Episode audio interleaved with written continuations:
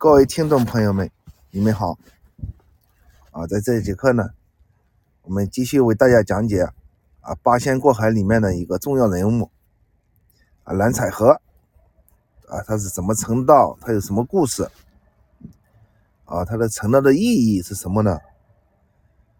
啊，这个八仙呢，在道教里面啊，属于是北宗的。啊，道教北宗的信仰啊，但是这八位神仙呢，就是说是啊家喻户晓啊，没有人不知道的啊，津津乐道啊，在中国那个中华大地上，就是说啊，这个神话传说呢啊，铺天盖地啊啊，这八位神仙都有谁呢？就是一个是铁拐李啊，另外一个是曹国舅。啊，张国老、吕洞宾、汉钟离，啊，韩湘子，韩湘子，呃，下面呢就是啊蓝采和，蓝采和是排在第七位，呃，第八位呢就是呃何仙姑，啊，蓝采和这个人呢，就是说，据说啊，他他的老家呢是在哪里呢？啊，四川大英县，啊，四川大英县，啊，据说到现在呢还有那个蓝氏的家族。啊，记载着他的这个故事，啊，他是在那个大英县啊卓同井镇啊司马村，司马村有姓蓝的，这个蓝呢就是到现在来呢，就是说据说是他的后人。这个蓝采和他是干什么的呢？啊，蓝采和呢实际上就是。啊，当在当时那个朝代呢，就是，呃，啊，考中了进士，啊，考中进士就是，呃，明摆的是你考中了进士，你去当官就行了。但是他那个这个人呢，他不当官，啊，考中了进士也不当官。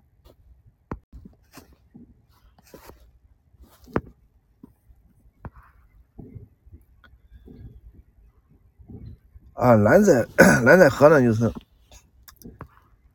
他的族谱里面啊有一段那个文字的记载，啊记载了蓝采和的这个呃简历，啊蓝氏族谱，啊他有一个妻子，啊他妻子是干什么？呃他妻子姓什么呢？姓岳，啊叫岳氏，也就是说这蓝采和呢还是娶了妻子的，然后就修道成仙，啊据说他妻子呢也是修成了神仙。啊，族谱里面是怎么记载的呢？就是啊，蓝采和啊，高宗开德元年的贵游科进士，谏议大夫，那就是啊，做了官。啊，他有什么事呢？记载是什么事呢？就是当时呢，有一个权臣叫杨国随，啊，这个杨国随呢，就是。跟蓝采和不和，啊不和呢，就是蓝采和呢没有斗过他，没有斗过他呢，只好呢就是离开了妻子，离开了自己的儿子去修炼去了。啊，有一首诗是这样写的，就是啊，踏踏歌蓝采和，世界能几何？何言一春树，流年一抛梭。啊，那个，我们再看一下那个，啊，下面还有一首，呃，就是这也是他歌，就是古人浑浑去不返，今人坟坟来更多。啊，朝起鸾凤到碧落，暮见桑田生白波。长颈明辉在空际，金银公爵高嵯峨。啊，就是这首诗呢，就是。直接写写了这个蓝采和这个修道的这个呃重要的一个经历啊，在这个经历里面呢，就是说他那个啊，啊骑着鸾凤到碧落啊，就又看见那个桑田呢生白波啊，就是这样一个洒脱的一个人啊，就是这个酒呢跟蓝采和还有点关系啊，有什么关系呢？就是蓝采和。会酿酒，自酿自饮啊，所以就是啊，叫那个叫蓝酒自成一体，据说啊，呃，在修道的时候啊，到那个青海的一个地方叫海西州，有一个黑风口，在这个地方住。啊，他用那个青藏高原，还有这个柴达木盆地的各种的野生植物啊，黑枸杞、白刺果，自己酿酒，自己调制，多饮而不醉。啊，这说明是什么呢？这八仙里面的蓝采和，他是，呃，是在这个酒这方面呢，他是个权威人物。啊，就是啊，中国的这个信仰啊，就是说是是非常的丰满。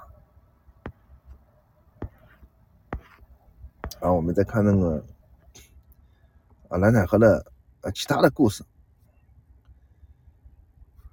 啊蓝采和到了十八岁的时候啊就跟着他的爷爷啊干什么呢？就是进山采药，饿了吃野果，渴了喝泉水啊，并且呢他爷爷还教给他一些这个治病的仙方。是吃灵芝啦，吃茯苓，吃枸杞，啊，有一天的时候，啊，就出问题了，就是说是这个问题是什么呢？他拿着药，哎，提着篮子到山里面去采药，走到一个荷花池畔，见到一个曲眉大眼、盘脸大肚皮的一个老人。躺在塘边睡觉啊，就是说这个这样的一个是呃昂扬的一个人啊，在这个池塘边睡觉，就是就是蓝采和马上想到的是这个人呢是生了病，生病就就要给他治病，给他治病，怎么治呢？就是说他身上起了疮。就是说蓝采和呢，就是他要离开这里的话，那那么这个人呢，有可能就会病死啊。但是他那个脓疮呢，是怎么把它弄出来的？怎么他是怎么弄出来的？就是蓝采和拿了一个黑枸杞膏药，往身上一贴，啊，往往身上一贴，但是那个脓啊还在里面。如果不把那个脓给弄出来呢，这个病仍然治不好啊，没有办法了。蓝采和是实在是不忍心让他死掉，然后呢，就是说用嘴啊，蓝采和的嘴把那个疮呢，就是吸下来，哎呀，把他那个脓血啊啊也吸出来，这样呢就把这个老人呢给感动了。啊，那个老头呢，就是过了一会儿醒过来了，睁开眼睛看着蓝可蓝采和，啊，这个老人呢就大声说：“啊，你这个傻瓜，还不赶快用篮子啊去提一篮子水来，这里还流着血呢。”这个蓝采和心里明白了，就是。这不是竹篮打水吗？就是说是啊，一场空啊，但是又非常无奈啊，就飞快的去提水。等他回来的时候呢，就是篮子确实没有把水给那个提住，就是竹篮打水一场空，就是一点水都一点水都没有了。啊，蓝采和见那个老头呢，就是苦笑了两声。这个老头爱笑话他，就说：“你这个人真笨。”你用那个池塘里的这个粘泥把这个篮子糊上，啊，然后再一提篮子一水不就行了？啊，那蓝采和那个脸一红，啊，结果呢又按照这个老头老头说的话去做了。这个老头不简单了，实际上那个老头呢就是也是天上的神仙，也是装着在那个池塘边，就是得病，看到这个蓝采和呢非常心疼的给他治病呢，就是说告诉他这个方法。啊，蓝采和啊虚心虚心又虚心啊，结果呢就把那个用竹篮呢把那一篮的水给啊提来了。提来之后呢，可是篮子里面那个水啊啊已经浑了啊，就是混沌一样的一只水。这个老头呢，就是说又生气了啊！你这个吃货，还不管赶快把它倒掉，换一篮子清水来。这一回这蓝采和这是上火了啊啊，气气急了蓝采和。但是呢，在这个情况下呢，他不方便发作，就是说这我这个人，我就是考了进士，我我学过中庸啊，学过论语啊，就是我是有修养的。啊，给你急不着啊！最后呢，还是觉得是还是可怜这个老人。就在这个时候呢，忽然来了一个俏丽的女人，啊，在一旁捂着嘴笑，啊，就是笑话蓝采和的。然后蓝采和是非常的尴尬，就是说，那为什么尴尬呢？就是这个《诗经》里面不是有说这个问题，就是，呃，窈窕淑女，君子好逑。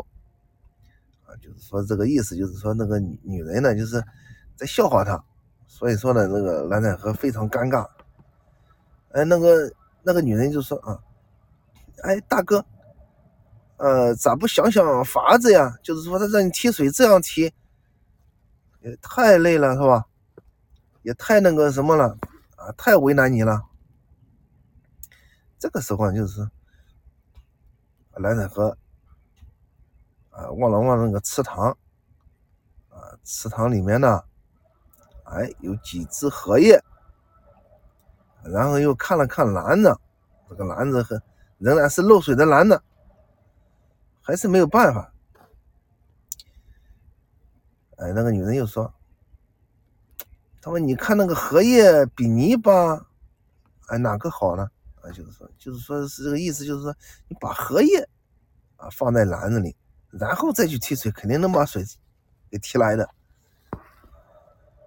蓝采和看了看那个荷叶，啊，这个荷叶呢宽大无比，青绿低翠，心中啊悟出来了，拍了一下脑门哎，就摘了几张荷叶叠在篮子里，啊，结果呢，提了一篮子清澈的啊水来。啊，这个老头呢，就是说，啊，又躺在这地上，呃，蓝子河呢，就是呃，明白了，把这个这篮子清水呢，泼在那一滩那个，呃，那个老头这个黑肉上，这时候老头这个肚子啊，就马上就好了。这个时候呢，就是。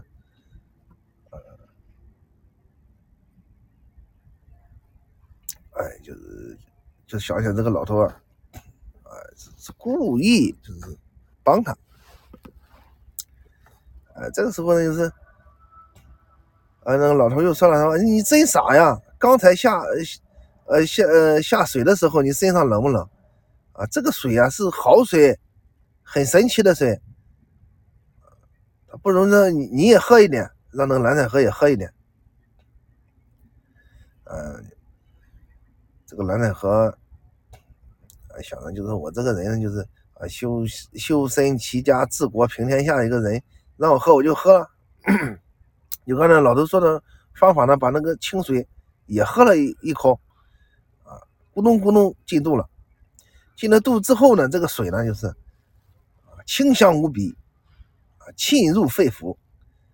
这个时候呢，就身体啊变得轻飘飘的。哎，这时候旁边那个女人呀，哎，又说话了，啊，啊，蓝采和你成仙了，呃，这个蓝采和怎么，怎么去，怎么成了仙呢？原来，原来这个喝了这个水之后呢，就这个水呢，就像仙药一样，让自己变得很轻。然后老头说，哎，跟我走到蓬莱仙岛去玩儿，然后呢，就是。蓝采和跟着那个老头呢，就腾空而起，下面的那个云彩呢，就像那个蘑菇云一样，然后跟着那个啊手持荷花的女人啊一块去成道。啊，这个故事里面呢，就是说是，呃，首先那个这个老头呢，就是啊得了病，躺在那个池塘边，啊，这是一个虚像，啊，在道教里面呢，就是他有他的那个啊问题，就是虚像，虚像渡人，渡人渡谁呢？渡蓝采和，啊，怎么渡呢？就是啊，就是十个道人九个医，就是教给他医术，啊，就是说是。啊，这样一个问题，啊，并且呢，那个道教里面呢，还有一个问题，就是说是，呃，啊，渡人不叫渡人，啊，就是说，首先呢，就是考验你，考验你的时候呢，就是，呃，让你悟得其中的这个道理，你只要悟透了这个道理呢，就可以，就是说，取得很大的成就。